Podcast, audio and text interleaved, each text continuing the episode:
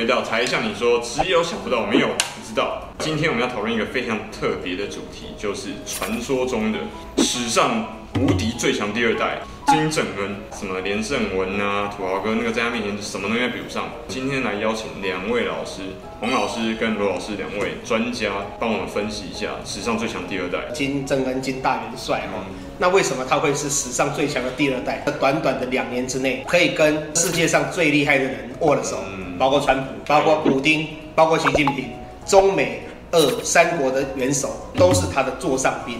不论是他去见大家，或者是大家来见他，我说这个面子都很大的。真的，北韩是一个什么样的国家？它的领土的范围根本这跟这三个国家是不可相提比拟。没错，可是竟然可以维持到这样的一个状况，遭受到这么大国际制裁的国家，为什么它能够撑了这七十年都还没有垮台？内部的因素是它国内的宣传工作做得非常的好，很巩固，超强超强的宣传能力。其实这个形象我们台湾也曾经有过，哎，对对对对，我们很熟悉啊啊，老蒋有没有？请到两蒋园区，那或者是老一辈的这个爸爸妈妈或者爷爷奶奶，应该都知道说。这个蒋中正过世的时候，我们台湾哭的这个庐山很惨。哎，为什么卡通都变黑白的了？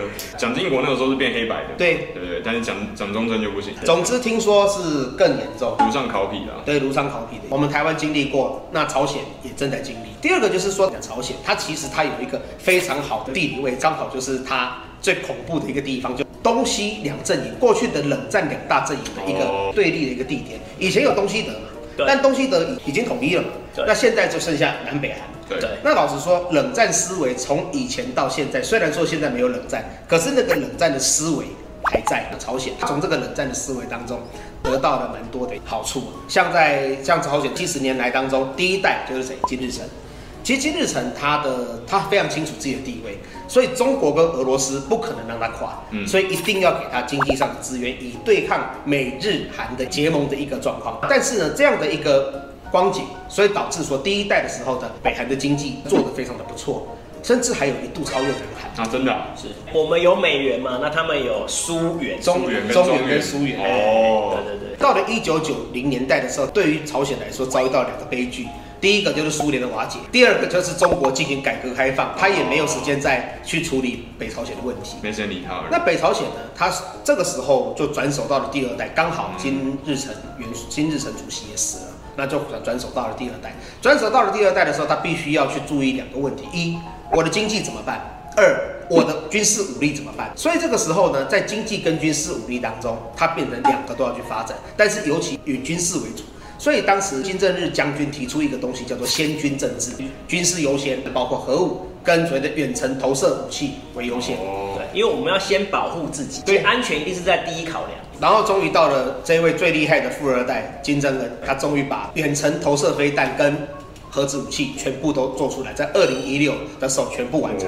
冷战的格局依然还在，因为现在美国跟中国的贸易战也还在打，俄罗斯的动向也不明，它到底是要跟美国还是跟中国？向来就是个很狡猾的国家，这到底要倒向哪一边并不清楚。这个朝鲜它就变成说，美国希望可以拉拢它，嗯，因为美国现在制裁他嘛，美国希望可以用这个东西来拉拢他，以他做交换。那中国跟俄罗斯也希望跟朝鲜的邦谊继续存在，嗯、所以这就是他存活下去的条件。很厉害的见缝插针专家呢，对不对，罗老师？是，没错，超强。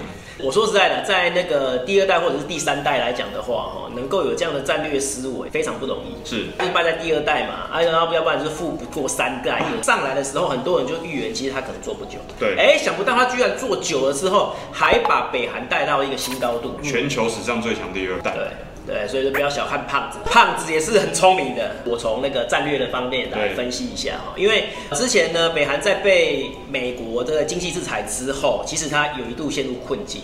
在中美贸易战爆发之后，它找到了一个新的一个契机点，也就是说，中美贸易战如果中国跟美国两个是和平的，然后一起来赚钱的话，那我怎么可能需要你北韩？也不能插针呢。对啊，就没有缝了嘛，对不对？可是中美贸易战一爆发之后，习近平忽然发现，哦。北韩太重要，中美贸易战之后才跟他见面，而且还自己跑去哦，他自己亲自跑去哦，这是很难得的情况。要不然之前要不然金正恩，你要北韩领导要既然来见我啊，朝中啊，对啊，应该是你来见我，天可汗见。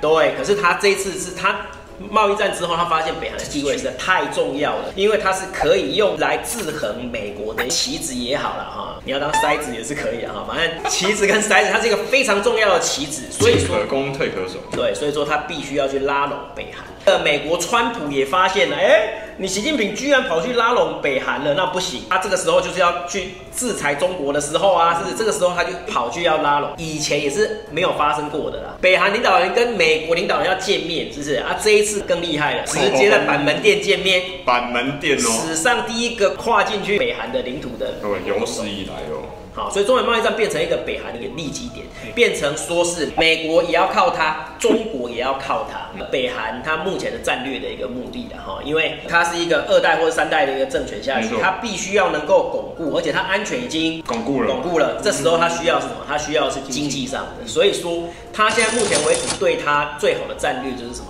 就是可以在目前的核武的基础之下，然后跟。中国也好，美国也好，来开始互通贸易。各位有没有发现关键字是核武？核武它要放弃是不可能的事情，哈，因为安全是最重要的嘛，哈，所有的里面最重要的就是安全，安全先稳定。Show me the money and then we'll talk。对，所以说现在目前为止，我认为啊，哈，就是北韩最佳战略就是用恫吓的方式，能够让中美都对他打开大门。那这就是他的最最终的战略目的。目前为止呢，我看他也是往这个方向去走，非常聪明的一个领导人。听完两位老师分析，有没有发现一件事情？拳头大，实力大最重要啊！这就是我们之前我跟罗老师在很多的之前的影片里面讨论到的。台湾需要的是实力。其实我们本来台湾本来会有核武的，对，可是要不然你会被干掉。对，后来就是被我们这些间谍把它出卖了。要不然台湾人哦，会有。是台湾人出卖台湾人哦。对啊，嗯，这很可惜啊，哈，这点真的很可惜。哎，等一下会不会也被 CIA 发消失掉啊？这样被消失？不会不会不会，因为我们就没有要发展核武了。对啊。We are peace。各位同学，今天柴 Sean 你说听懂了吗？啊，多好公民，请大家进订阅一下啊。如果你有接下来对国际政治或者是说想要了解的其他有好奇的疑问的话，欢迎在下面留言，而且按下小铃铛订阅哦。柴 Sean 你说下次见哦，拜拜。Wow!